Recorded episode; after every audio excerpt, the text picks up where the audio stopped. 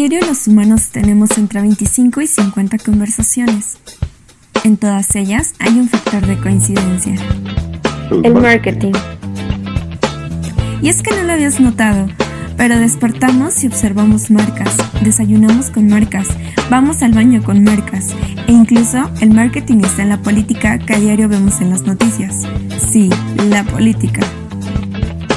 Es por eso que creamos este espacio, para delimitar y observar cuando hablamos de marketing, cómo en la más simple conversación este tema está presente. Huevos revueltos, una charla de amigos con temas distintos e invitados revueltos. Sí, bueno, ¿quién tiene hambre? ¿Qué onda revueltos? ¿Cómo están? Bienvenidos a un capítulo más de Huevos Revueltos. Estamos este día con Andrés Rosas, alias El Güero. Hola Andrés, ¿cómo estás? Hola, bien, gracias aquí con ustedes. ¿Qué onda Andrés? ¿Cómo estás? Bien, aquí revolteando el huevo. Ah. ¿Qué onda? ¿Cómo va todo? ¿Qué tal tu cuarentena? Bien, muy buena, muy tranquila. Subiendo de peso, pero tranquilo, todo tranquilo. Sí se ve. Como todos. sí se ve. hasta, dejaste impactado a Víctor, ¿eh? que ya no se mueve en nada ahí en su, en Vic quedó congelado. Quedó congelado. Está, jugando las escondidillas, algo así, ¿no? Vic, bueno, ahí? ¿Nos puedes contar un poquito a qué te dedicas? Pues me dedico a, a escribir en medios de comunicación, a subir este, pendejadas a Facebook, a Instagram. también me dedico a, a ayudarle a bandas de, repente como staff. Y ya, y estudio contabilidad. Que, va, que es lo contrario a todo lo que hago, pero estudio contabilidad. Oye, bueno, ¿y cómo empezaste a, meterte al medio de, para escribir en, en, un medio de música? Porque yo tengo, bueno, yo me acuerdo de ti cuando éramos más morros, que con una banda que se llamaba Urban Roll, pero en sí no tocabas, o sea, eso lo, extraño, ¿no? No eras alguien que tocara, eras el que siempre estaba y el que los llevaba y les ayudaba y también eh, el güero, para contarles un poquito, estaba con nosotros a veces, o sea, era el que o le entraba a ayudarnos a, a jalar cosas a los ofendo. ¿Cómo empiezas, güero? ¿Cómo empiezas, güero? Pues todo empezó desde, esos tiempos, de que me juntaba contigo, con el Cuervo, con Enrique, con Orlando, y como que fui avanzando de que estaba con ustedes y de repente ya empecé a encontrar a más bandas, más bandas me empezaron a buscar. Y ya llegó un momento en el que ya estaba muy adentro en una escena de música de, de Happy Punk. Y eh, fue en un show del Caradura donde conocí al que era como mi jefe en ese momento de, de medio de comunicación, se llama La Araña. Bueno, le dicen a La Araña y este, todo fue porque me tomó una foto con un compa y yo quería esa foto y lo agregué a Facebook al güey. Entonces, para hacer la historia más corta, eh, de repente vi que puso un post que necesitaba gente para escribir para un medio y yo pues no escribo, pero dije, pues hay que buscarle, ¿no? Hay, seguro son conciertos gratis, cervezas gratis, todo gratis y dije, mira, a mí que no me gusta pagar por los conciertos, creo que es lo mejor. Y le mandé un, un mensaje, me pidió una nota sobre 10 cosas que no te puedes perder del Vive Latino. Fue en el 2019 y al otro día ya estaba en la conferencia de prensa del Vive Latino, tomando cerveza con, con famosos ahí sentados. Y yo así de, ah, mira, qué buena vida es esta. Oye, güero, eh, bueno, ya que seguimos hablando de entrar a los medios, ¿cómo encuentras tú el negocio de los medios de comunicación o de este tipo de medios eh, dentro de los festivales? ¿Cómo lo ves? ¿O, dónde ves tú que está el negocio? Pues la propaganda gratis, yo creo, porque como tal un medio independiente no, no genera el ingreso como lo generaría, no sé, Sopitas, un, un periódico ya de prestigio. Porque en sí, lo único que los medios independientes hacen es conseguir acreditaciones a los shows entrevistar este famosos y asistir a los shows. Es lo que hacen. Y no hay como tal alguien que nos diga, toma el patrocinio, toma esto para, para que gastes dentro del show. No, casi todo te lo financias tú mismo y no tienes como el, ¿cómo se diría? Como, pues el apoyo para, este, decir, ah, pues estoy trabajando de esto. En sí es más como un hobby que tú haces, porque mucha gente, yo creo que todos los que tienen medios de comunicación independientes, es un hobby porque trabajan de otra cosa o están en revistas diferentes. Conozco gente que está en Disney y que está en Playboy México y trabajan de eso y también van a los shows y es como su otra, su otra parte. O sea, se dedican a, como tal a los medios, pero también tienen su medio, pero en el otro nada más es de, así que de agrapa, donde no ganas nada. Y apoyan a un chingo de morros que van empezando. Yo, por ejemplo, yo ni siquiera estudio comunicación o algo por el estilo. Y me dieron chance de entrar y hay gente que también está que no estudia nada de esto y también está ahí, pero hay gente que estudia, que va empezando, que toma fotografías, y le gusta tomar fotografías. Y siento que ese es el, el engancho, lo que me conviene a los shows de tener medios digitales independientes. Y es que lo digital está ahorita como, pues en todo, ¿no? Ah, he tenido la oportunidad de acreditar y de llevar eh, varios medios en mi trabajo y justamente he encontrado que pues venden las cortesías, ¿no? Esa es una onda muy extraña de, de, negocio porque casi nadie lo dice, ¿no? Pero hace unos días estaba viendo una revista de, de deportes. No sé si han visto el podcast de Martinelli. ¿No? ¿Nunca lo han visto? Está, está muy bueno. Y dice que, pues no nada más pasa en, en los conciertos, ¿no? Él habla de los deportes, habla de una Copa del Mundo, donde eh, dice que va a transmitir un partido de México y llegan temprano, entran al estadio y se encuentran a un mexicano. Y le dice, oye Martín Ali, ven un tantito y le enseña un boleto. Y le dice, oye, ¿este es real? O sea, antes de entrar, y le dice Martinelli, pues no sé, no, en mi vida he visto un boleto de la Copa del Mundo, ¿no? Yo siempre que vengo es de agrapa, pero pues no sé. Y le dice, ¿dónde lo compraste? Y le dice, no, pues en tal lado con unos güeyes negros altos y acá, ¿no? Entonces dice que cuando agarra, cuando agarra el boleto lo jala, lo voltea y dice, prohibida su venta, Federación Mexicana de Fútbol. Entonces, o sea, imagínate qué tan grande tiene que estar la mafia de vender boletos o revender los boletos de, de las cortesías que les dan eh, para que pase este tipo de cosas, ¿no? Y en los medios digitales y en los medios eh, pasa mucho, ¿no? Con ese tipo, como tu tipo de revistas, que les venden los, las cortesías. Hay, hay gente que, o sea, no he conocido yo personalmente, pero sí me han contado que había gente que se dedicaba a, a vender las cortesías de los shows, o sea, del show más pinche que te imagines, vendían la, la cortesía. O los RPs, como les llaman, creo que sí son RPs, no, no sé si sabe bien el concepto, les cobran a gente para que vayan a la rueda de prensa, para que acrediten al show y a esos güeyes les regalan todo, o sea, a ellos, esos güeyes no se encargan de conseguir gente y les dan las cosas gratis, pero esos güeyes las venden para ganarle algo, lo cual sí está medio pinche. Y respecto, como casi siempre me tocaron ir, sonará muy mamón, pero siempre me tocó ir a, puros los ESA, siempre había, hay una persona que es la encargada, que se llama, uh, Salinas, no me acuerdo de eso, pero él se encarga siempre de todo y nunca me tocó ver como algo fuera de, de lo normal con él, como que todo era así, con él trato directo, trato directo con él, no había nadie más con él. Oye, y esta otra faceta del güero de manager y de ayudar a bandas nuevas, ¿cómo encuentras tú eh, pues ese equilibrio para llegar y ofrecer una banda? ¿Cómo, la posicionas?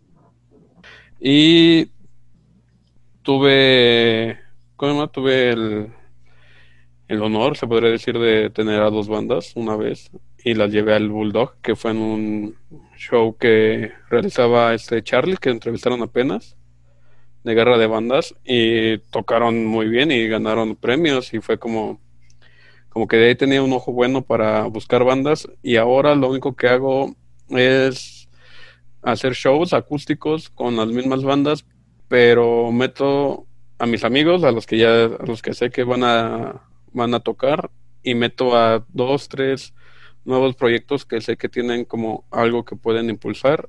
Aunque hay unos que los puedes invitar y después del show te van a dejar de hablar, aunque hay otros que te van a agradecer siempre que los hayas invitado a un show y estén en el lugar que están. Me tocó ver con este Cristian demasiadas bandas en mis tiempos que tenía yo 13 años que pudieron haber crecido, pero a lo mejor se quedaron ahí y nadie les dijo, acá puedes crecer. Y yo creo que si conoces una banda y puedes darle la oportunidad, hay que dársela. Y que se esfuercen, ¿no? También porque creo que hay muchas bandas que dicen somos buenos y queremos todo día gratis. Pero creo que debe ser como un ganar-ganar, ¿no? sí, no, hay, hay unos que los invitas a un show y al otro ya se sienten, este, ya en la reggae llegando a Vive Latino, güey. O sea, se ponen lentes oscuros y es como de vato, no mames, estamos en un lugar abierto y somos 10 personas, ¿por qué chingados se ponen lentes oscuros? Todos te conocemos, güey, no metes 10 personas a un show, no te puedes sentir un culo. Entonces, hay que también ser humilde. No puedes sentirte la gran cosa por un show cuando no todavía no puedes hacerlo.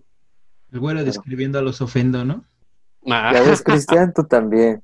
Sabes, güey, sí también, güey, no mames. Metes 10 personas y 7 son familiares, pues así, ¿no? Iba mi mamá, tu tía. De hecho, sí, así, en el güero, pero una vez sí, bueno, no una vez, varias veces hicimos unas fiestas medio épicas afuera de mi casa. Donde neta pensábamos que iban a llegar 10 personas, güey. O sea, neta, la, la meta era llegar 10 personas y un día hubo una redada, güey, porque llegó demasiada gente. Alguien habló que había un perreo, güey, y de repente cayó la policía, o sea, por los dos lados, porque la casa es una, es como una cerrada, pero termina en una L. Y por los dos lados llegó la policía a, parar la, fiesta de los ofendo que metían 10 personas y que un día descontrolaron una calle, güey. Pero estuvo súper cagado, ¿no? La verdad es que esas fiestas pues eran la ley. Yo no he tenido la oportunidad de ir a una de las fiestas del güero porque el año pasado iba a ir y terminé en la fiesta de otra niña más arriba de, la tuya. En el medio que estabas era pues mediano, ¿no? La pregunta es, ¿cómo haces para posicionarlo para que cosas como César te tomen en cuenta? Para que ellos volteen a ver un medio. Es muy difícil, o sea, todos sabemos que es un poquito difícil que voltee una, pues una empresa tan grande a ver qué estás haciendo, ¿no? Y, y, cómo tomarte en cuenta. ¿Cómo le hacen ustedes en el medio para ese tipo de cosas? Pues muchos por escándalos se, dan a conocer, de que comienzan a tirar mierda entre otras gentes, y de ahí todos se conocen, o sea, es como, todos dicen, no mames, hay un chingo de medios, pero es un huevito, es un huevito así, güey, es un huevo revuelto. este, donde de ahí, güey, todo el mundo se conoce, todo el mundo, en el medio que yo empecé, de ahí salieron como 5, 6, 7 medios, güey. O sea, y de ahí ya habían jalado el conecte de Ocesa, y ya de ahí 7 medios tienen el conecte de Ocesa. Y si el otro le presta el conecte, otra banda, otro grupito de 5. Y así se van haciendo un chingo y un chingo y un chingo.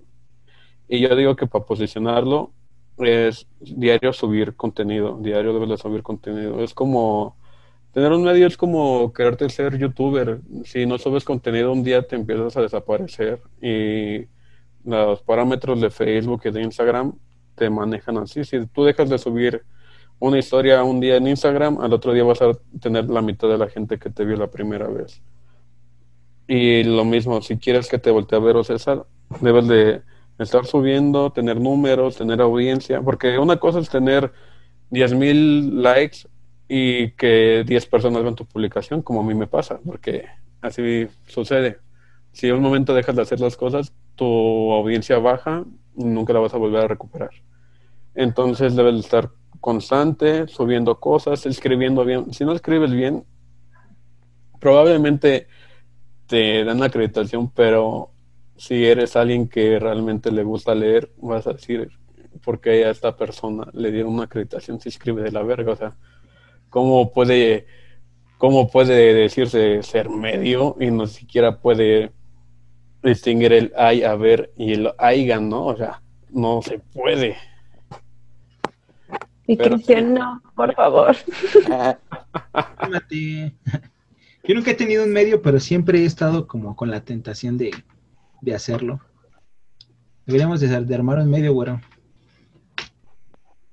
Sí, con gusto, lo hacemos y todo. Y nos enseñas. Porque también tienes que ver como los hashtags, ¿no? Que sean los correctos. Sí. Todo eso. Sí, todo, todo tienes que verlo como lo que sí va a pegar, lo que sí va a funcionar, porque sí puedes agarrar y poner cualquier pinche hashtag, pero no va a jalar. Y también el nombre del medio también sirve un chingo, porque podrás ponerle cualquier nombre y no jalar, pero si le pones, no sé, hay uno que se llama Ser Indie, y hubo un momento en el que todos ponían indie. En el buscador de la que quisieras, indie, y te daba resultado lo que tú quisieras y ese medio ahorita tiene como medio millón de likes y ya tuvo patrocinios y todo, pero fue por el nombre, porque el nombre te da muchas cosas. Sí, te ponen el buscador hasta arriba, ¿no? En core. Oye, y bueno, hablando de estos medios paternalistas, ¿cómo se llama el que defiende un chorro al Hell and Heaven? Uy, no me acuerdo, no me acuerdo. Pero. Es Suma Inferno, ¿no? Suma Inferno. Suma Inferno, creo. Ha tenido un montón de broncas por justamente defender a Hell and Heaven a capa y espada, ¿no? ¿Tú qué opinas de este tipo de medios? Porque no son imparciales, o sea, metan no, para nada. honestos. Cuando llegó el de Ocesa, le tiraban mierda al festival. ¿Cómo se llama el de Ocesa? Este... Domination. El Domination. tiraban cabrón, ¿no? Y digo, no mames, neta, yo sí quería Domination por, por Misfits. O sea, la neta, dice, güey, voy a dejar ahí todo por ir a ver a Misfits. Pero estos güeyes les tiraron hasta que los reventaron, ¿eh? ¿Tú qué opinas de ese tipo de medios, güero?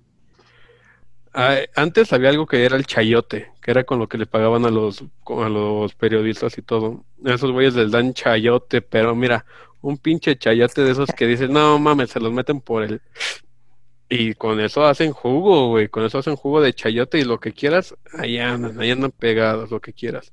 Sí, he escuchado mucho sobre Suma Inferno y sobre que respaldan a capa y espada. Aunque quemen una batería, no importa. Se están dando a expresar, no importa. No mames. Güey, eso es quedar ver mal todo el pinche país por una puta. Una puta batería quemada, güey. Entonces, son los que. ¿Mande? Ya no va a regresar No Fest, por eso.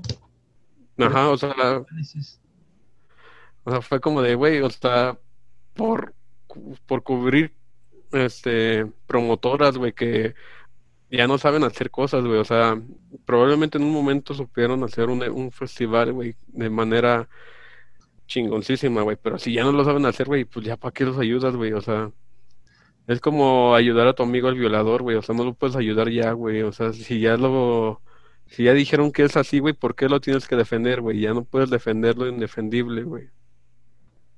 Pero ¿no les parece como una buena estrategia?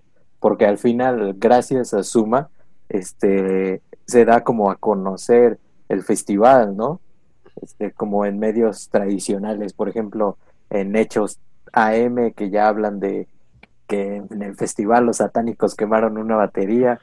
O sea, yo lo considero como... Es una estrategia, o sea... Es una oportunidad, todo es una oportunidad.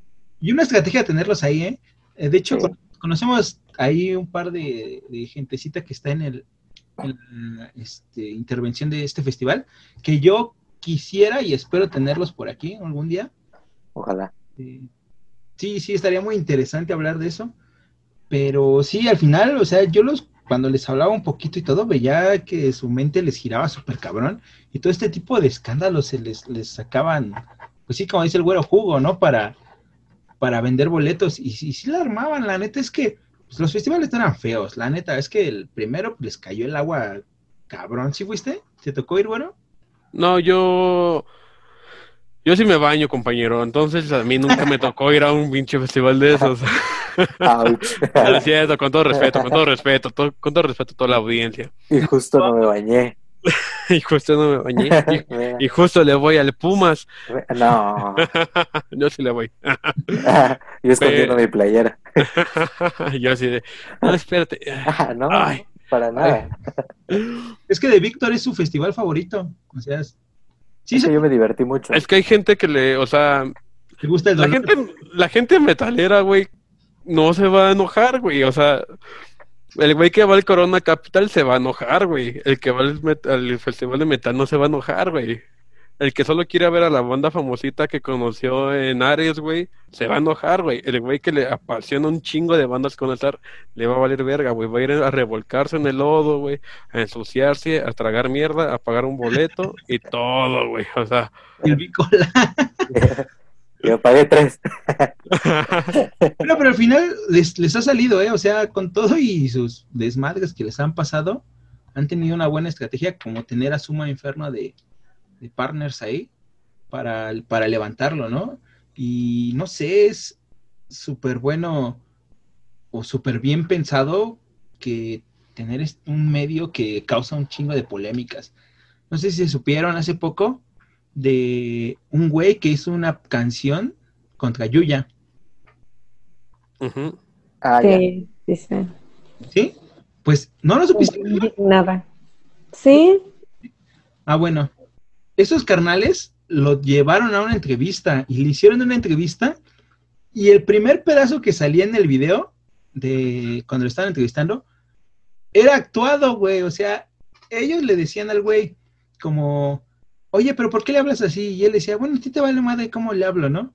Y decías, ah, va a estar buena la entrevista, güey. O sea, se- luce muy cabrona. Pero ya cuando le ponías play, nunca pasaba, güey. O sea, estaba actuado.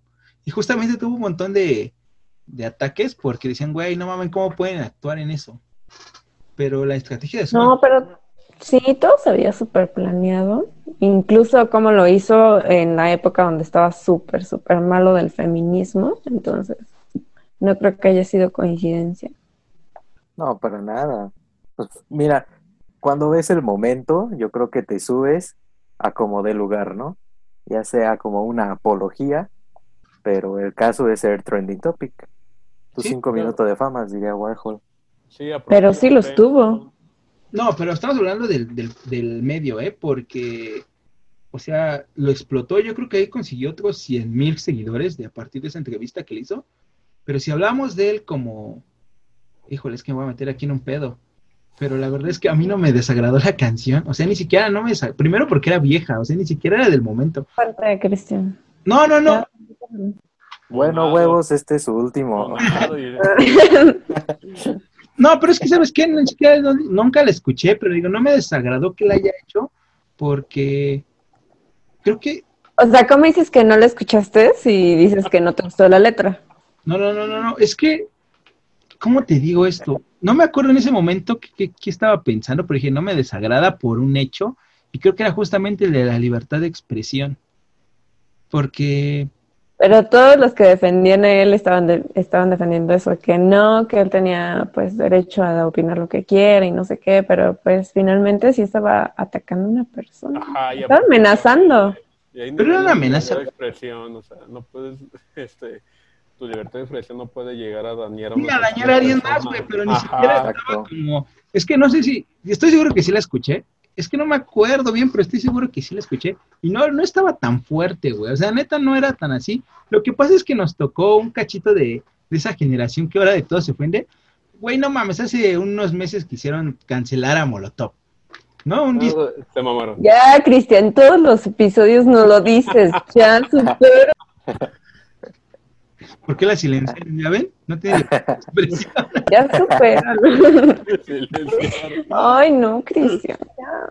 No, pero es que justamente hablo, hablo de, de ese tipo de cosas, o sea, pues yo no lo veía mal por ese, por ese punto, sí lo veía mal por la onda de, de atacar a alguien, pero ese es otro tema que estaría muy bien tomarlo en otro tipo de podcast con alguien como más apegado a este pedo. Pero hablábamos justamente de que el medio paternalista de Sumo Inferno eh, hacía muy bien las cosas con, con, sus, con sus entrevistas arregladas, ¿no? Y como... Ustedes como mercadólogos, ¿qué les conviene? este, que hay una persona creando controversias o que hay alguien haciendo, usando las bases de la mercadología, que no sé si se haya dicho bien o me estoy mamando. Pero, ¿qué es lo que les ¿Qué es lo más consciente para ustedes? ¿Que se ocupen como unas bases o que creen controversia para darse a conocer en lugar de hacerlo bien? Pues es que depende de qué controversia, ¿no? Ahí depende, creo que como los valores que tengas y como tu ética profesional. A mí la verdad me gusta la controversia, pero no a tal grado como a Cristian. Es que aparte, luego la controversia te da resultados como más rápidos. Ajá. Se podría decir que es como el camino más fácil. Ajá. ¿Alguna vez han visto la película de letras explícitas? No, me acuerdo. ¿No? De MW. No me acuerdo. Pues ah, ya, la de Fuck the Police. Sí, sí, sí, Exacto, esa. Hay una parte donde los quieren eh, censurar por la canción de, de Fuck, the Police. Y dice este tipito que cualquier este, publicidad es buena publicidad. No creo como tal que sea buena publicidad, pero sí tienen buen alcance porque justamente dice, están destruyendo nuestros discos porque hay una, así un chingo de gentecita aventando los discos al fuego, ¿no? Y tiene razón, pues lo pueden hacer lo que quieran, ya lo pagaron. O sea, al final ya compraron el disco. Creo que era el, punto, ¿no? Y también al final ese tipo de controversias los llevó a estar en top. Entonces yo creo que responde a tu pregunta, pues yo creo que es válido usarla, ¿eh? Pero fue una pregunta como personal de cada quien o como en general. No, en general. En general. O sea, no específicamente en un sector, sino en general. O sea, no sé, ustedes llevan años estudiando. Mi Biblia, mi Biblia dice que no lo puedo hacer. mi religión no lo prohíbe. No, no, no, pero es que eh, yo me refiero como a una controversia tipo equivocarse, por ejemplo, en el de Edith Márquez, cuando pusieron mal A mí me gusta como eso, como convertir los errores en oportunidad. Mm. Y, Pero eso no se considera controversia. No, no sé. La controversia es que le ah. pagues a alguien que se pelee por tu producto. O no sé. algo más malo. Se ve. ¿Cómo? Andas muy chavo, sí. Estás muy ah. leve. Era más fuerte todavía. Sí. No. Es que te digo, ahí ya entra como, pues cada quien. ¿Valores? No. O bueno, sí parte de. No, quizá porque estabas confundiendo la definición de controversia. Quizá. No, no, no, entiendo lo que es la controversia, por ejemplo, la canción contra Yuya. Pero, pues no, ahí sí no, no apoyo, porque como decíamos, la libertad de expresión acaba cuando empiezas a ofender a otra persona. Pero esa no era la pregunta, Víctor, ya habíamos terminado ese tema. Ay, ya te estoy explicando. Última vez, Cristian. Controversia, ¿eh? ¿Eh? ¿Está, está trabado solos en mi cámara? no, está trabado. Se te acabó del coraje. Es que a Vic siempre le... Lo mataron. Es que no sé qué sea, man. De verdad. Odio, odio al Lizzie. Bueno, esperen, ¿ya se va a terminar este? Entonces, Vamos a cortes comerciales. Ahorita regresamos, compañeros. es. Pongan la canción contra Yuya. No, no. no. estar, güey, la neta. No. La bajaron de Spotify, ¿no? La bajaron de todos lados. Deja, no, les mande el otro. Pero no la pongan porque yo sí soy fan desde que se hizo youtuber. Yo sí lloro, dice Carla. Ibas a responder la pregunta de, del güero. Ya la había respondido, fui el primero que la respondió. Sí, güey. Es cierto, güey, dijiste. No, el primer, la primera fui yo. Ajá. No, el primero fue Carla. No, primero fue Carla. Eso es un complot, le voy a llamar a AMLO. para que vean la injusticia. Es que al final no dijiste nada, güey. dijiste, es que te regresaste al tema. de verdad, sí. Y regresó a lo de Yuya. El tema de Yuya. Entonces, ¿cuál fue la pregunta? ¿La de la controversia? Ah. ¿Qué era mejor tener controversia o ocupar las bases de la Mercado, ¿sí dije mercadotecnia? ¿Mercadología? Mercadología. Pero al final yo creo que la controversia, no sé si sea una base, pero es válido ocuparla, ¿eh? Yo, yo lo pensaría así. Yo también. ¿En qué semestre le enseñan? ¿En cuarto, quinto, en qué? Después de que nos enseñan. En el de la vida. El de la- Ah, no. man. Nos enseñan a hacer para la voz. Mañas de la vida. Sí, punto a favor para la controversia. Aquí termina Huevos Revueltos.